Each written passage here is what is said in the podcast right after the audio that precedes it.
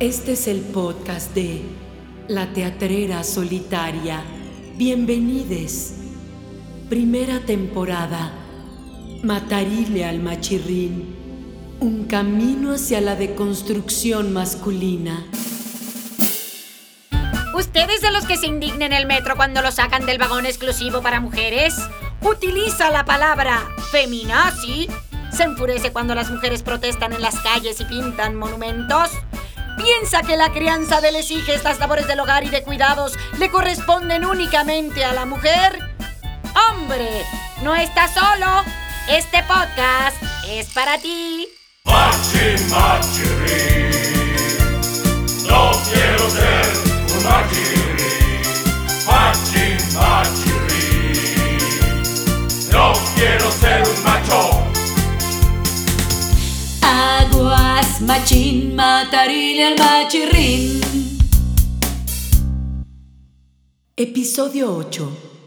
Los superpoderosos.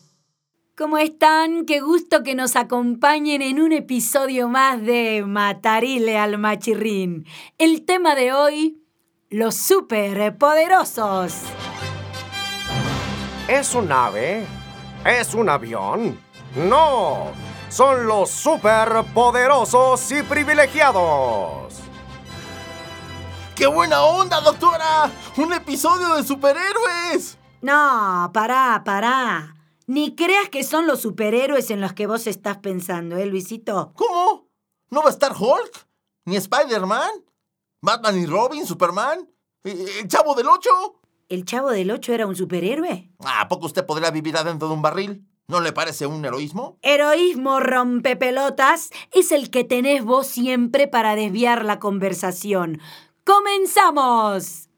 Aguas, machín, matarile al machirrín.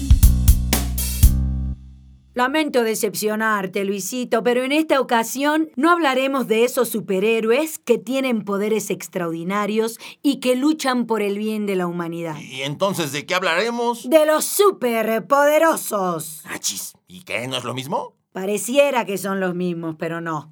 Estos tienen otro tipo de superpoderes y los utilizan para beneficiar a grupos muy selectos o para eliminar a sus rivales y obviamente para su propio beneficio. O, o sea, ¿cómo? ¿Esos que dice usted no vuelan, ni se ponen verdes, ni escalan los edificios con telarañas? No, Luisito. ¡Uh, ¡Santas complicaciones, doctora! Ninguna complicación, boludo. A los superpoderosos te los podés encontrar en cualquier ámbito. El político, el eclesiástico, el académico, el cultural, el deportivo, en el medio del espectáculo, etcétera, etcétera. Oiga, doctora, ¿y estos superpoderosos son oriundos de acá, de México? Y sí, Luisito, pero te los podés encontrar en cualquier lugar, ¿eh? En el Perú, en Guatemala, El Salvador, Nicaragua. Por cierto, un saludo a todos nuestros hermanos de Latinoamérica que nos escuchan y nos dejan sus comentarios. Como te decía, basta con checar la investigación de los Pandora Papers para darte cuenta de la cantidad inmensa de poderosos y privilegiados que hay alrededor del mundo. Pandora Papers, qué recuerdos. ¿Cómo te va, mi amor? ¿Cómo te va? ¡Cállate, troglodita! Creí que comenzabas a comprender algo, pero ya veo que no, Luisito. Te decía, estos acumuladores compulsivos de plata. ¿De qué? De dinero, soquete. Ay, ¿y a poco se acumulan mucho? Y sí, boludo, parecen crematómanos. O sea que les gusta echarle mucha crema a sus tacos. Y no, cerebro de atún. La crematomanía tiene que ver con la obsesión y el apego desmedido a lo material. Para estos seres nada es suficiente. Con decirte, Luisito, que ya dejaron aseguradas a sus próximas cinco generaciones. No, pues yo creo que no voy a dejar asegurada ni a la primera. Ni vos ni la mayoría de los mexicanos, boludo. Además son de lo más predecibles y operan de una forma muy parecida. ¿Cómo está eso, doctora? Fíjate, estos personajes normalmente forman parte de la esfera pública y casi siempre ocupan un lugar jerárquico en la pirámide del poder. Recorcholis, me da mucha curiosidad conocerlos. Uy, mi querido super colaborador, hay miles. No terminaríamos nunca. Te daré un par de ejemplos de algunos de los más visibles para que los conozcas mejor. ¡Repámpanos! ¡Ya se me cuecen las habas! ¿Están listes? ¡Adelante!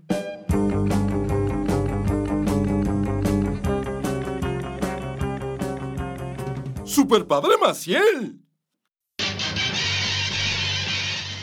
Siniestro presbítero que utilizaba su superpoder religioso para abusar de niñez a diestra y siniestra, mientras se hacía pasar dentro de la comunidad como un intachable hombre de fe. Pretendía ser canonizado y la muerte lo abrazó antes de pagar sus fechorías.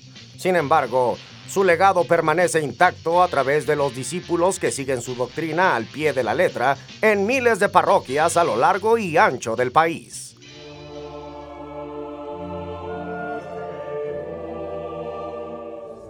Déjeme aquí a su niño, señora. No se preocupe. Está en buenas manos. Muy buenas manos. Se lo entregaré hecho todo un monaguillo para orgullo de toda su familia. Vaya usted en paz.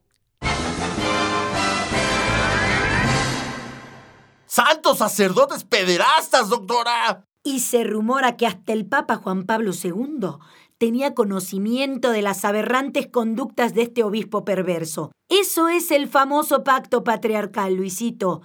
Estos individuos jamás operan solos. Ah, Estos sí son malos de Malolandia. Acá te va otro ejemplo, boludo. ¡Superhertz Mamerto! Mejor conocido como el superfiscal de hierro, utiliza su superpoder político con una rapidez inusual para amedrentar a sus adversarios y familia política, mientras que posterga con una lentitud épica las detenciones de los delincuentes de cuello blanco que pululan libres por doquier. Sus carpetas de investigación pueden ser desmontadas hasta por el más iletrado. Algo no cuadra en el perverso modus operandi del superfiscal. ¿Qué ocultará?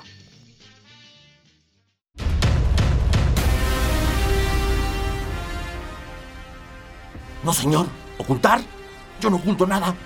A mí no me pueden tachar de algo que yo no hice, porque si digo que no lo hice, es que no lo hice. Y si es eso, queda claro que no lo hice.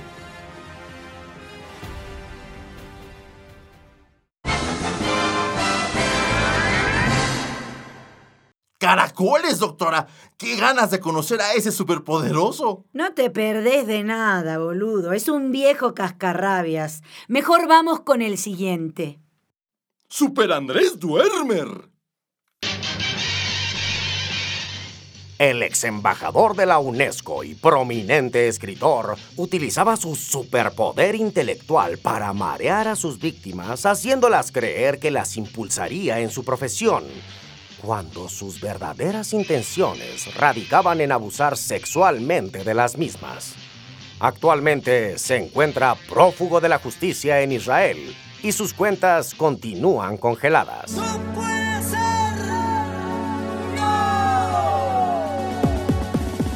Oh, mon chéri, verás que conmigo tu futuro será prometedor. Solo pon tu mano aquí bajo mi braguito. Oh, la, la. Oh, la, la. No te vayas, mon amor.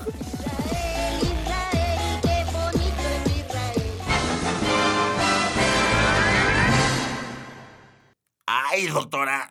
Me recordó al zorrillo apestoso de Pepe Lepú. Y sí, además de apestoso, acosador y perverso, lo mismo que hacía el zorrillo con las gatitas, lo hacía este degenerado con sus víctimas. Fuchicaca. Agárrate que acá viene otro, Luisito. Ricky Riquincanallín, el super chico maravilla. Desde Miami Beach llega el amigui de los más necesitados. Este joven emprendedor que utiliza su super privilegio de clase nos conmovió hasta las lágrimas dándose sus baños de pueblo para demostrar que todos somos iguales. Su lema, me da mucho coraje que se gasten el dinero en cervezas y no en la despensa básica. Su superpoder es la labia. Convence con su choro hasta el panista más avispado. Al igual que Guaidó, se cree un perseguido político. Aunque sospechamos que más bien se le aguaidó el estómago cuando se enteró que la Fiscalía de la República lo citó a declarar.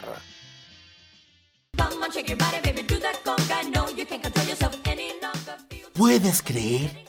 La Fiscalía de López Obrador me quiere cargar al muertito y meterme 30 años al bote. Pero ¿qué creen? No contaban con mi astucia. Yo nunca fui el más simpático de la escuela, pero sí el más matado. Y les voy a demostrar con las 565 mil millones de fojas que me leí que soy inocente. Andrés Manuel, me da mucho coraje que me inculpen de un crimen que no cometí. ¿Qué le voy a decir a mi hija?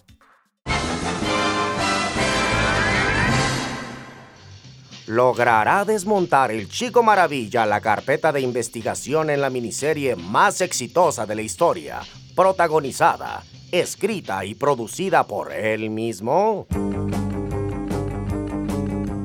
No se pierda la segunda temporada por TV Canalla. Está re buena la novela, doctora. Ya quiero ver la segunda temporada. El chico maravilla, al igual que otros superpoderosos, están furiosos por la cantidad de privilegios que perdieron. Eso no quiere decir que actualmente no los tengan, ¿eh? ¿Tú crees que cualquier ciudadano promedio podría defenderse con esa producción tan magnífica, grabada desde su mansión en Miami? No estoy a favor ni en contra del super chico maravilla, sino todo lo contrario. Pero pues yo no podría defenderme así. Ni vos ni el grueso de la población, Luis Alberto. ¿Por qué crees que hay tantos inocentes en las cárceles? Oiga, doctora, no he visto ninguna fémina implicada. Y claro que hay, boludo, no son mayoría, ¿eh? Pero en nada somos mayoría, ¿viste? Y esto no podría ser la excepción. Vamos con... ¡Super Chayote Robledo! Mejor conocida como la operadora de la estafa maestra tiene el superpoder de manejar hacia la izquierda y luego, en un abrir y cerrar de ojos, revirar a la derecha. Experta en el desvío de recursos millonarios a través de múltiples dependencias. Todos los días le reza a Santa Marta Acatitla para obtener el privilegio de la prisión domiciliaria. ¿Logrará que le concedan el milagrito?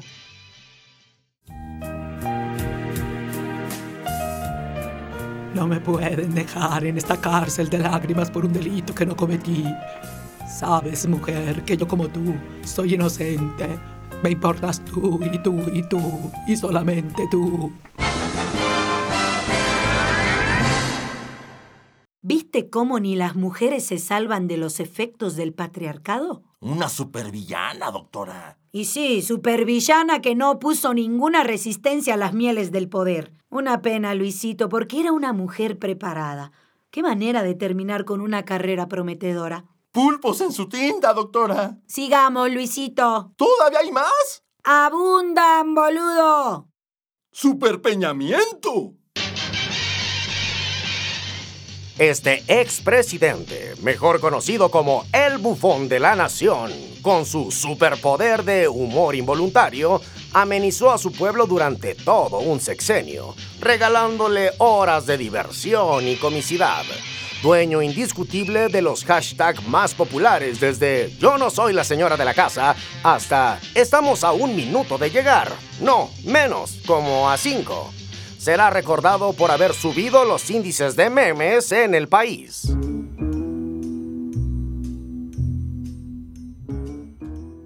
Muchas gracias. Como les decía, ¿qué les digo? ¿Qué les digo? Ya. Pimpón es un muñeco muy guapo y de cartón. Se lava las manitas con agua y con jabón.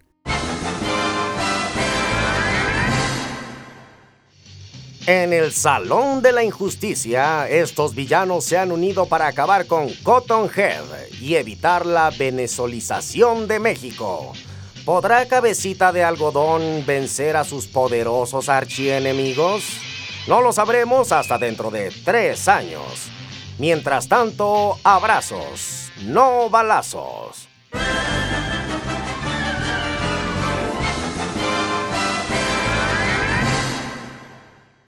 ¿Es esto? ¿Es esto? Eso es todo, amigos. Órale, doctora. Oiga, ¿y usted sabe qué tienen en común estos individuos privilegiados y superpoderosos? ¡Ah, qué lindo que te escuchás hablando en lenguaje incluyente, boludo! ¡Oh, me chivea, doctora!